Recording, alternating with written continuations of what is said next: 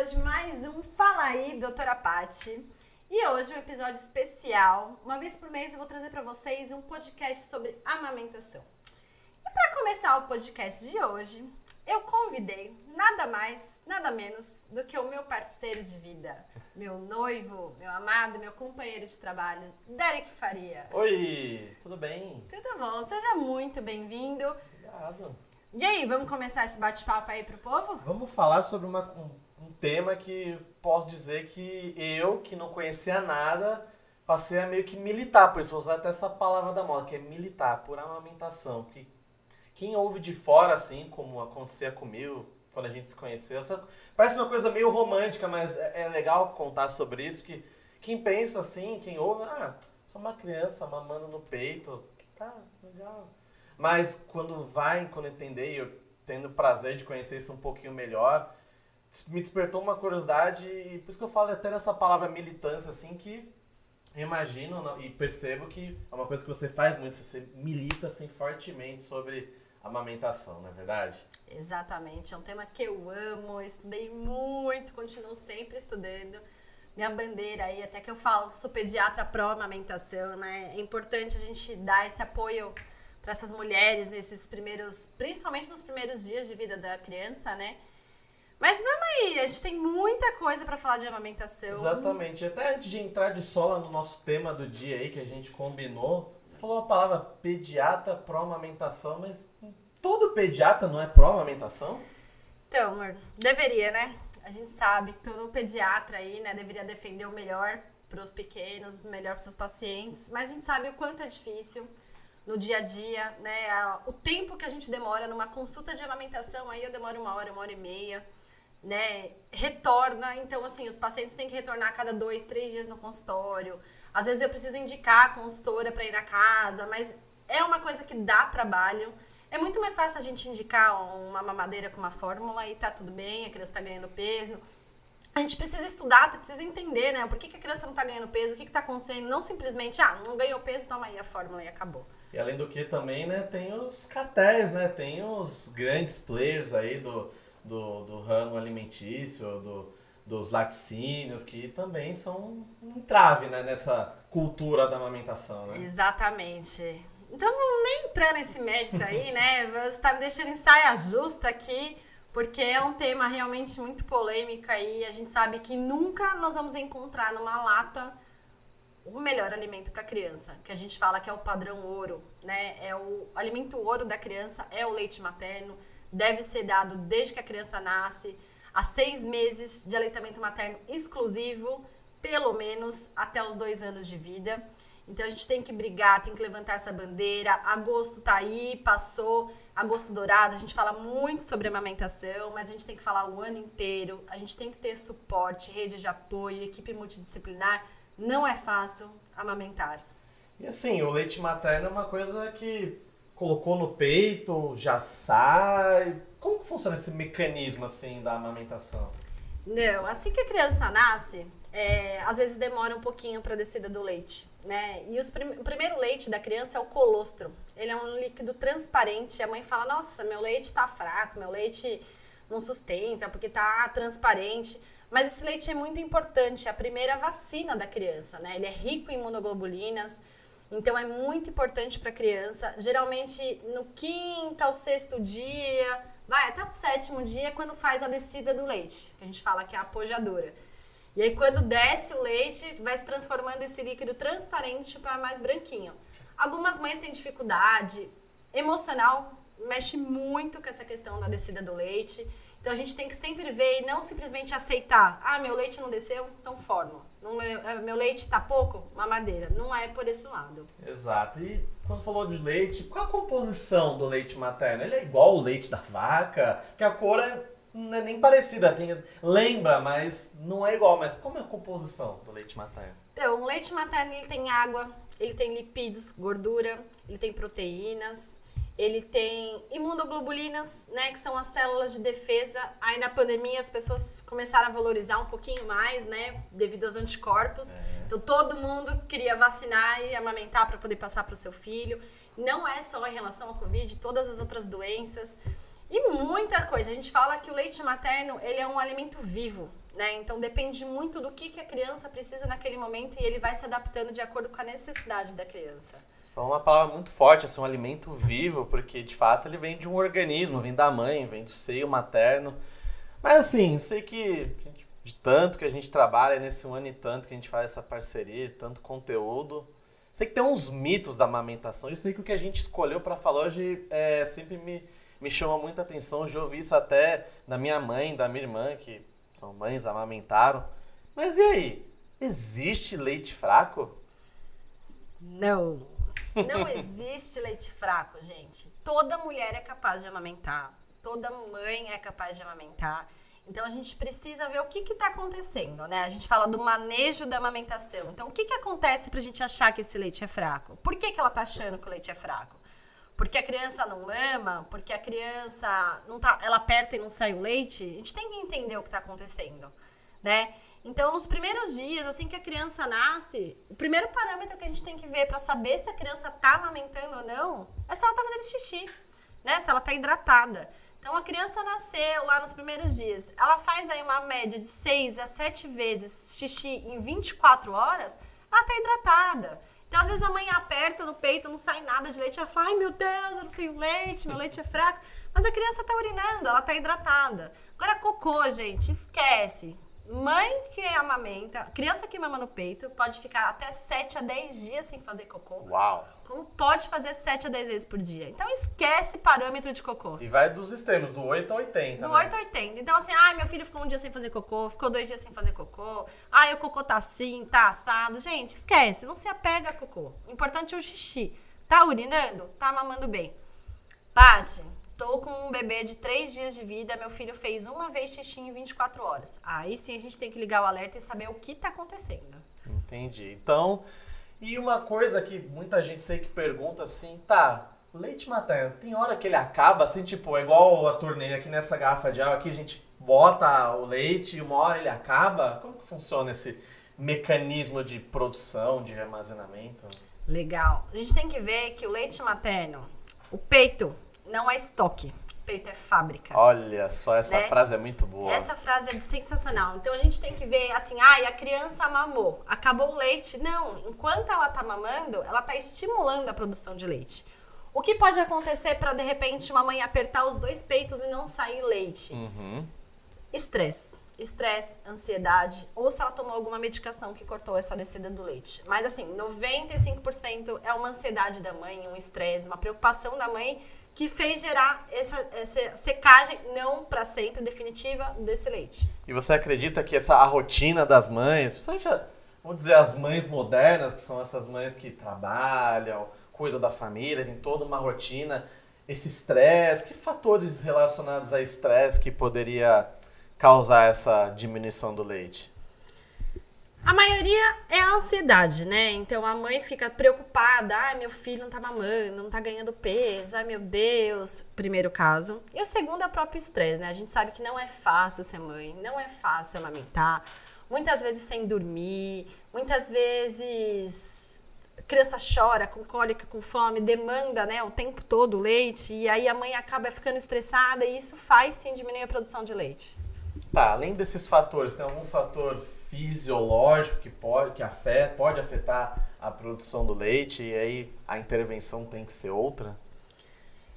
Existem alguns remédios que secam esse leite, por isso que toda mulher que está amamentando tem que procurar, né, tem que perguntar para o pediatra, tem que perguntar para o obstetra o que está tomando, se pode tomar esse remédio, esse antibiótico, se isso vai diminuir a produção. E existem alguns casos que a gente, por exemplo, a mãe que colocou silicone, uhum. né? Então é uma preocupação. Ah, eu coloquei silicone, eu mexi tudo lá dentro, isso vai impactar? Não, colocação de silicone não impacta a produção de leite. Atenção siliconada, vocês podem amamentar sim. Podem, devem amamentar, não atrapalha, tá, a amamentação. Porém, em casos de mulheres que tiveram redução de mamas, né, então que teve aquela cirurgia que a gente tira a auréola para tirar as glândulas, quando a gente tira a gordura do peito, tudo mais, acaba tirando ductos. Então, nesses casos, pode ser sim que a mulher tenha uma diminuição da produção, mas não quer dizer que ela seja impossível de amamentar. Entendi. E alguns casos mais extremos, por exemplo, mães drogadictas que têm algum Alguma coisa que pode, que pode Pode se contaminar o leite materno? Existe essa possibilidade e isso impossibilita a criança de mamar esse leite? Existe. Existem alguns casos que a gente corta a amamentação, né? Que a gente não deixa a mãe amamentar. No Brasil, a gente, HIVs positivas, tá? Mães soropositivas, mães com AIDS, não podem amamentar, porque passa sim pelo leite materno. Porém, a gente vê na na, nos alguns países africanos, por exemplo. Então, que a mulher é muito desnutrida e a criança é muito desnutrida e não tem condições de comprar uma fórmula. Uhum. E a mãe é HIV positiva, a gente prefere que uma criança amamente e pegue o HIV do que. Pegue não, porque não é certeza que vai ter 100%. É uma mas possibilidade. que ela corre o risco dela pegar o HIV do que ela não ter alimento. Então, se uma mãe que não tem outra opção além do aleitamento materno, elas podem sim amamentar. É um, é um caso de escolha, é, é entre a vida e a vida, né? Exatamente, né? a gente tem que pesar risco e benefício, né? Mas aqui no Brasil, mães é, HIV positivas não podem amamentar. Mães que usaram drogas, dependendo do tipo de droga, a gente tem que aguardar algumas horas, né? Então, em hospitais, por exemplo, que a mãe chega e usou cocaína, usou crack, usou algum tipo de droga, ela precisa, a gente tira a criança da mãe, dependendo se ela está em surto da droga, e aí ela não amamenta. E aí a gente observa aí por 24, 48 horas, depende muito da medicação, depende muito do, de qual droga que ela usou, pra gente delimitar o quanto que ela vai poder amamentar depois. Mas depois ela, ela pode. Mães que tem na, no mamilo, né? Então, lesões, por exemplo, de herpes, tudo isso no mamilo, a gente poupa esse mamilo de amamentar. Mães com doença de Chagas na fase ativa da doença, que já teve, não tem problema, mas se ela tá no momento da doença de Chagas, também não pode amamentar. Legal. Seguinte, baixou a produção, percebeu que é alguma coisa mesmo emocional, mesmo fisiológica e sentiu que a produção tá baixa. E agora, o que, que pode fazer para recuperar essa produtividade do leite? Tá, então independente de ter baixado a produção, a mãe achar que baixou a produção, né? Porque é o que eu falo é, muitas mães acham que elas têm pouco leite porque elas estão lá amamentando, depois elas querem colocar uma, uma bomba elétrica para tirar esse leite para oferecer para a criança. Aí elas não tiram e falam, ai, pá, só saiu 10 ml. Eu falo, tá, mas depois da criança mamar uma hora e meia, você quer tirar quanto depois? Entendeu? Então, assim, ao longo do dia, o corpo da mulher se adapta à necessidade da criança. Então, às vezes, a mulher tenta tirar leite de manhã, não tem, à noite ela tem um monte de leite. Então tem que tomar cuidado quando que a mulher aperta o peito dela para sair o leite e ela acha que isso não é suficiente, né? Uhum. Então achou que sua produção não tá legal. O que que a gente faz? Primeiro, beber muito líquido, tá? Mulher que tá amamentando é de 3 a 4 litros de líquido por dia. Uhum. Seja água, chá, sucos, mas é importante a mulher hidratar para gerar toda a produção desse leite. Existem alguns medicamentos, eu gosto sempre de começar com o mais natural. Então, existe óleo essencial, existe fitoterapia, existe homeopatia, tudo isso para a gente aumentar a produção de leite. Não tendo tudo isso e realmente comprovando que a mulher não tem leite, aí o pediatra pode prescrever algumas medicações para aumentar essa produção. A gente tem que lembrar que não tem remédio específico para aumentar a produção de leite. Né? A gente usa o efeito colateral de alguns remédios para isso. Entendi. Ou seja, todos esses casos têm que ser avaliado por um profissional. Não pode sair se medicando à torta direito. Imagina, não. A gente tem que sempre ver o que está acontecendo, porque assim, existem dois estímulos para a produção do leite: uhum. o estímulo físico e o estímulo químico. O físico tá lá o bico da mulher e a criança está lá mamando. Então, isso vai aumentar a produção de leite. Se você colocar uma bomba elétrica aqui, uma bomba manual, também vai aumentar a produção de leite. E existe o estímulo químico.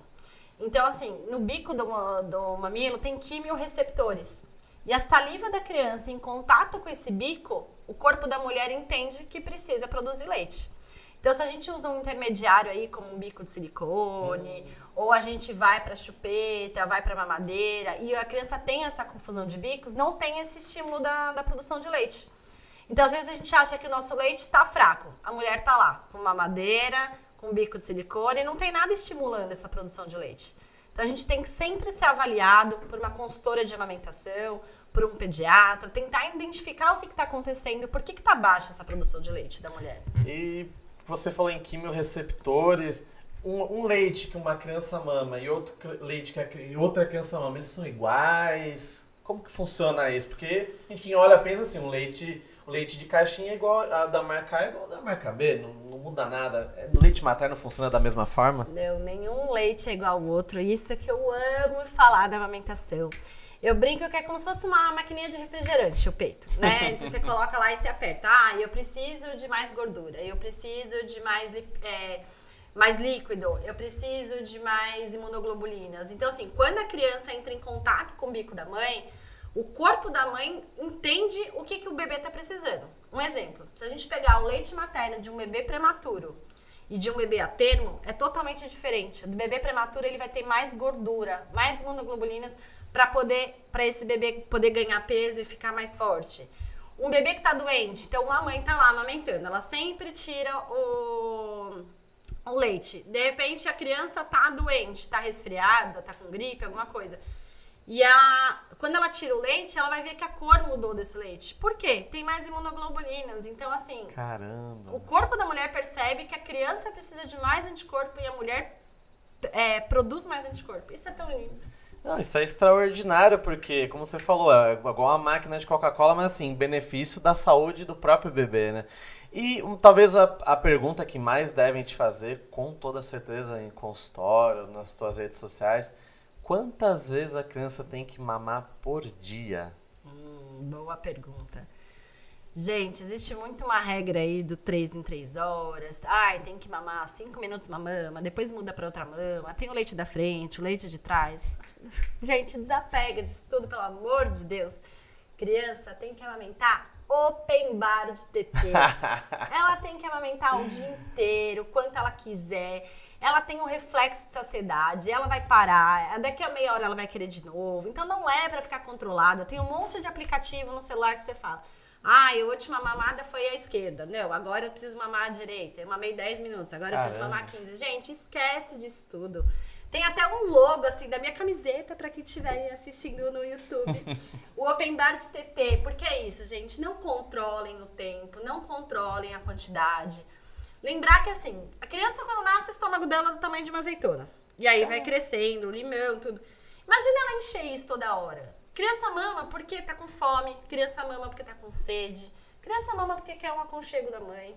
A gente não come de três em três horas. Esse mito já caiu, já. Acabou. A gente come uma frutinha no meio da manhã, aí a gente bate um pratão de feijoada na hora do almoço, à tarde a gente quer comer mais um pouquinho. Então, por que você vai controlar que a criança mame exatamente a mesma quantidade de minutos, exatamente no mesmo intervalo?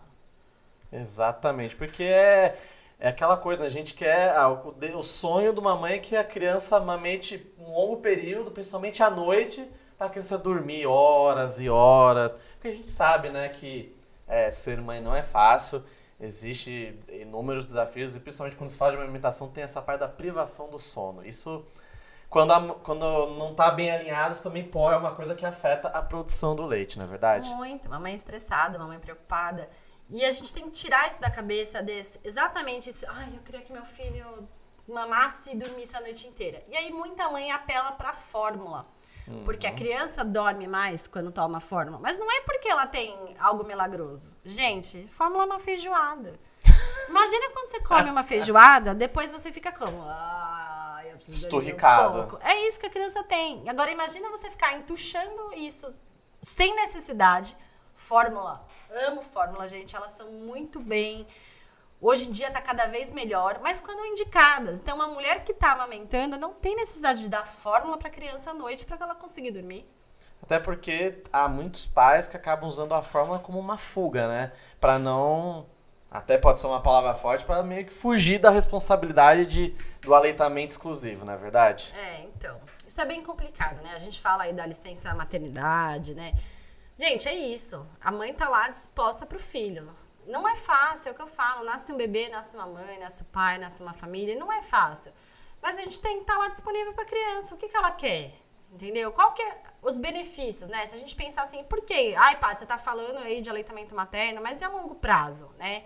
Leite materno aumenta a QI da criança, diminui riscos de infecções, a criança fica menos doente, tem menos diarreia, tem menos alergias. Então, assim, os benefícios são tão grandes que é uma época tão pouca da nossa vida, né? Se a gente pensar em seis meses de aleitamento materno exclusivo, durante uma vida inteira, o que, que é a gente dedicar seis, vezes, seis meses pro nosso filho? Colocar na balança, né? O que, o que acaba compensando, né? E sobre. Existem alguns mitos de, de outras formas de produzir leite materno. Quais são as coisas mais curiosas para dizer o mínimo, quais as coisas mais curiosas que você viu que podem, poderiam, né, ajudar a produzir leite materno? Bom, tem as clássicas, né? Que é, é a canjica. Canjica? Né? Do, ah, do, do, do, da festa junina. Da festa junina. Aquilo lá é receita de vó, que tem que comer canjica para aumentar a produção de leite. Mas assim, a gente tem que pensar que tudo que a mulher come, é importante ela comer saudável, né? Então, tudo que a mulher comer vai aumentar a produção de leite. Ela, se uma mulher não come, ela não tem os nutrientes para gerar o leite. E tem também a, bom, a da cerveja preta, né? que a cerveja preta aumenta a produção de leite. Que aí a gente associa com líquido, né? Então, tá tomando cerveja, tá tomando líquido. Uma mulher que tome aí os 3 ou 4 litros de líquido, ela vai produzir mais leite. Então, não necessariamente por causa da cerveja, porque é esse alimento, aquele alimento. O importante é assim, gente, é a gente confiar, relaxar, confiar, né, no nosso leite, confiar no nosso potencial de mulher, no nosso potencial de mãe, porque e pedir ajuda, né? Porque não é fácil. Então, assim, a gente sabe que a gente tem muitas intercorrências aí com a amamentação. A gente nem vai entrar nesse mérito hoje de bicos, Nossa. de como oferecer para criança, como não oferecer. Aguardem as próximas semanas, os próximos podcasts. Mas a gente tem tanta solução hoje em dia, né? Tanto jeito de oferecer o leite para criança, tanto, tantas coisas para aumentar a produção dessa mãe, e a gente fica preso né, no, no mais fácil, né, no imediatismo. A gente quer as coisas muito fáceis, a gente quer as coisas muito rápidas. Você falou uma coisa sobre alimentação que me deixou curioso. É o quanto a alimentação da mãe impacta nesse leite materno? Conta pra gente. Tudo, né? Uau. Na verdade, assim, quando a mãe tá grávida, tudo que a mãe come vai pro bebê, né? O líquido amniótico tá lá, sendo produzido com todos os nutrientes da mãe. Então a gente fala muito aí nos primeiros, nos mil dias da criança, né? Que são os nove meses que a mãe tá grávida, os dois primeiros anos de vida da criança. Então, assim, tudo que a mãe come, é importante a mãe ter uma alimentação saudável, uma alimentação balanceada na gestação. Quando a mãe tá amamentando aí os seis primeiros meses, tudo passa pelo leite materno. Então, existe aqueles métodos do, ai, comeu feijão, vai dar cólica. Vai, gente, tudo depende. Mas, assim, cai bem pra mulher, ela come feijão ela tá acostumada a comer feijão e ela não tem nada, então beleza, manda bala, come o feijão. Ai, mas não tá acostumada a comer, começou a comer agora. Ela vai ter gases, entendeu? Tem um jeito de, do feijão você colocar na água, deixar 24 horas lá para tirar os gases do feijão. Então, assim, ela tem que observar, é importante a mulher comer saudável, né? Frutas, legumes, verduras, proteínas, carne, peixe, frango, ovo, tipo, comer de tudo, porque isso altera o, o gosto do leite materno. É mesmo.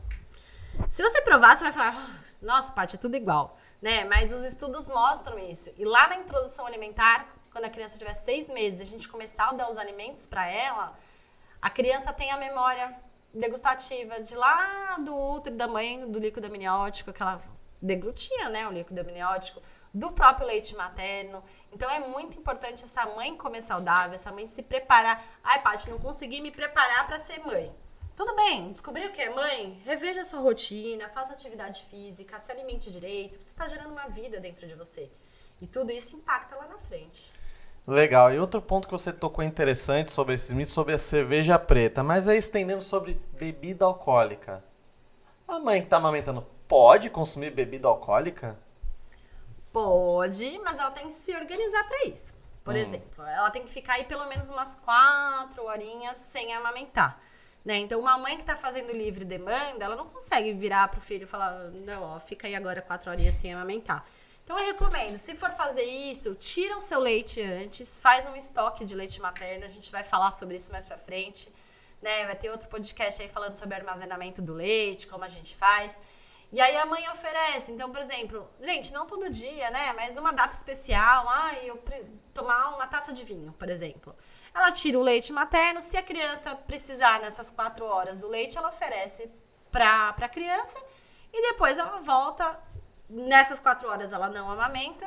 E depois disso, o próprio corpo já, já excreta e não tem problema. O corpo humano é extraordinário. Como ele consegue recompor isso de uma forma tão rápida e tão breve.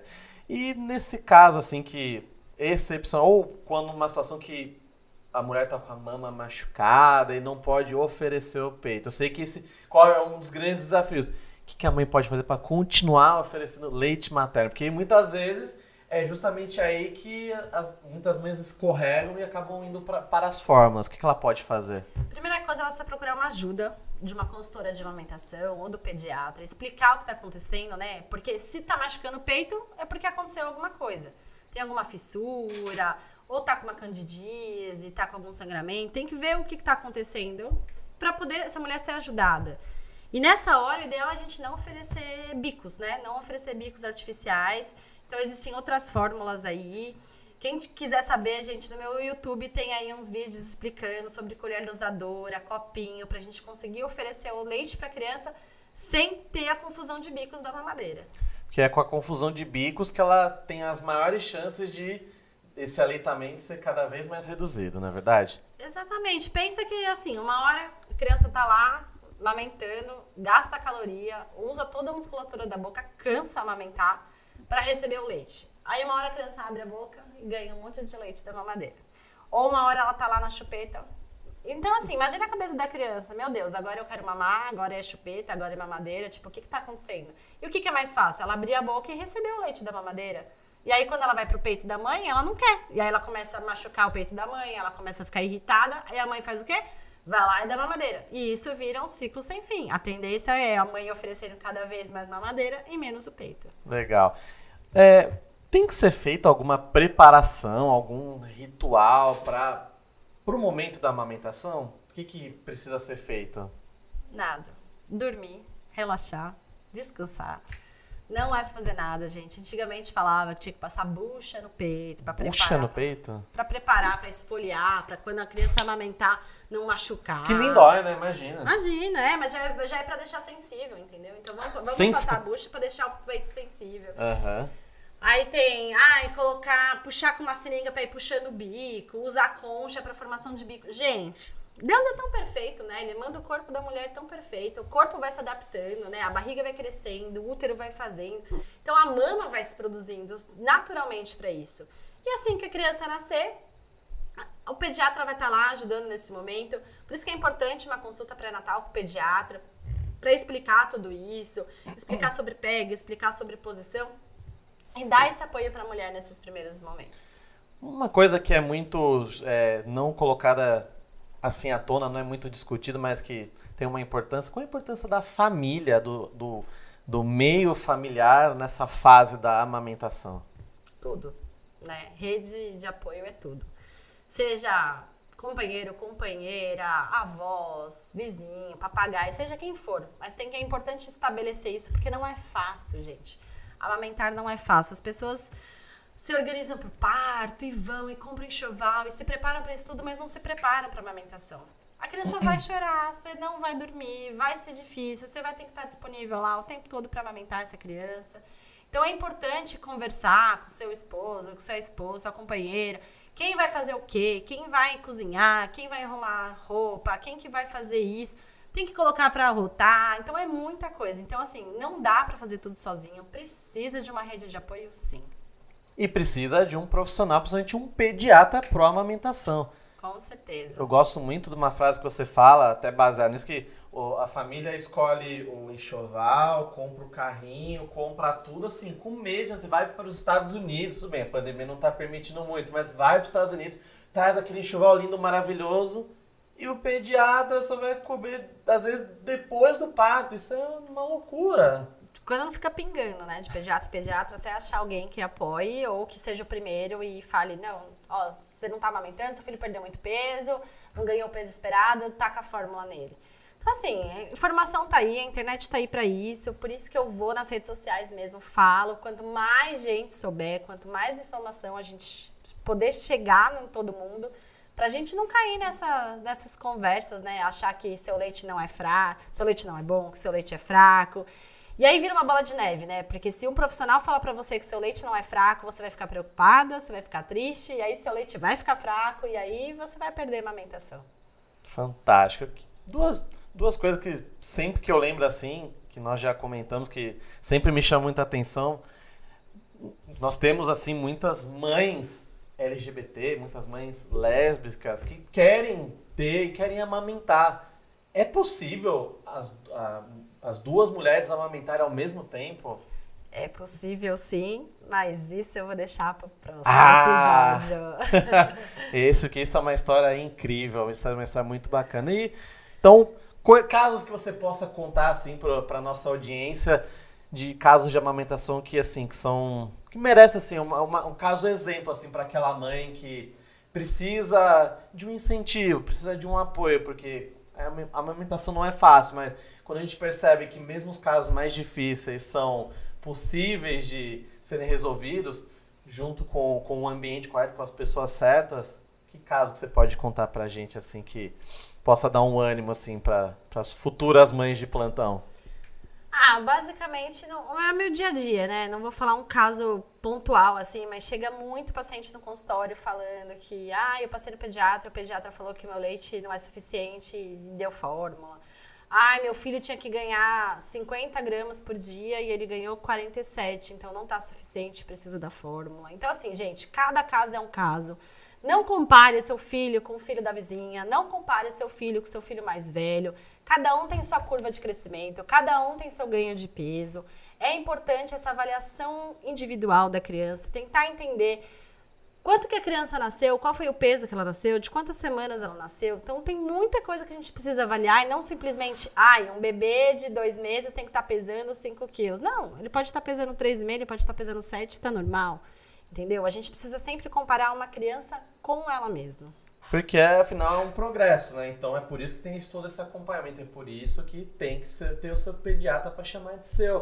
Tem que fazer esse acompanhamento mês a mês, semana a semana, porque a gente sabe que a variação de peso nas primeiras semanas ela, ela é muito sensível, na verdade. É muito sensível. A gente não tem que se pegar numa balança, não tem que se pegar num gráfico, numa curva. A gente tem que entender o desenvolvimento da criança. Então, por isso que pediatra é muito mais do que só pesar e medir.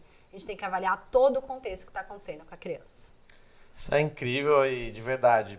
Eu falo tranquilamente como um leigo que fui quando comecei a entender, a estudar um pouco disso, não só da, da pediatria como um todo, mas da amamentação e você percebe como a amamentação faz a diferença.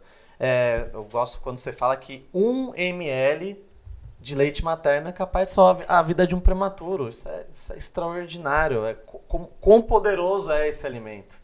Exatamente. A gente tem muita coisa para falar aí, por isso que nós vamos fazer esse quadro. Quem quiser saber mais, gente, no meu Instagram, toda sexta-feira tem o quadro Amarmentar, que a gente fala só sobre amamentação. Tem vídeos no YouTube, como oferecer o leite, como oferecer, tem sobre translactação. Nossa, tem tanta coisa boa, a gente tem tanto conteúdo para trazer. E eu queria te agradecer hoje por você ter vindo aqui me entrevistar sobre um assunto que eu sou, que você me ouve falar o dia inteiro, 24 horas por dia, e que realmente, gente, a gente vê que faz a diferença. Ele agora, ele vê as pessoas na rua amamentando.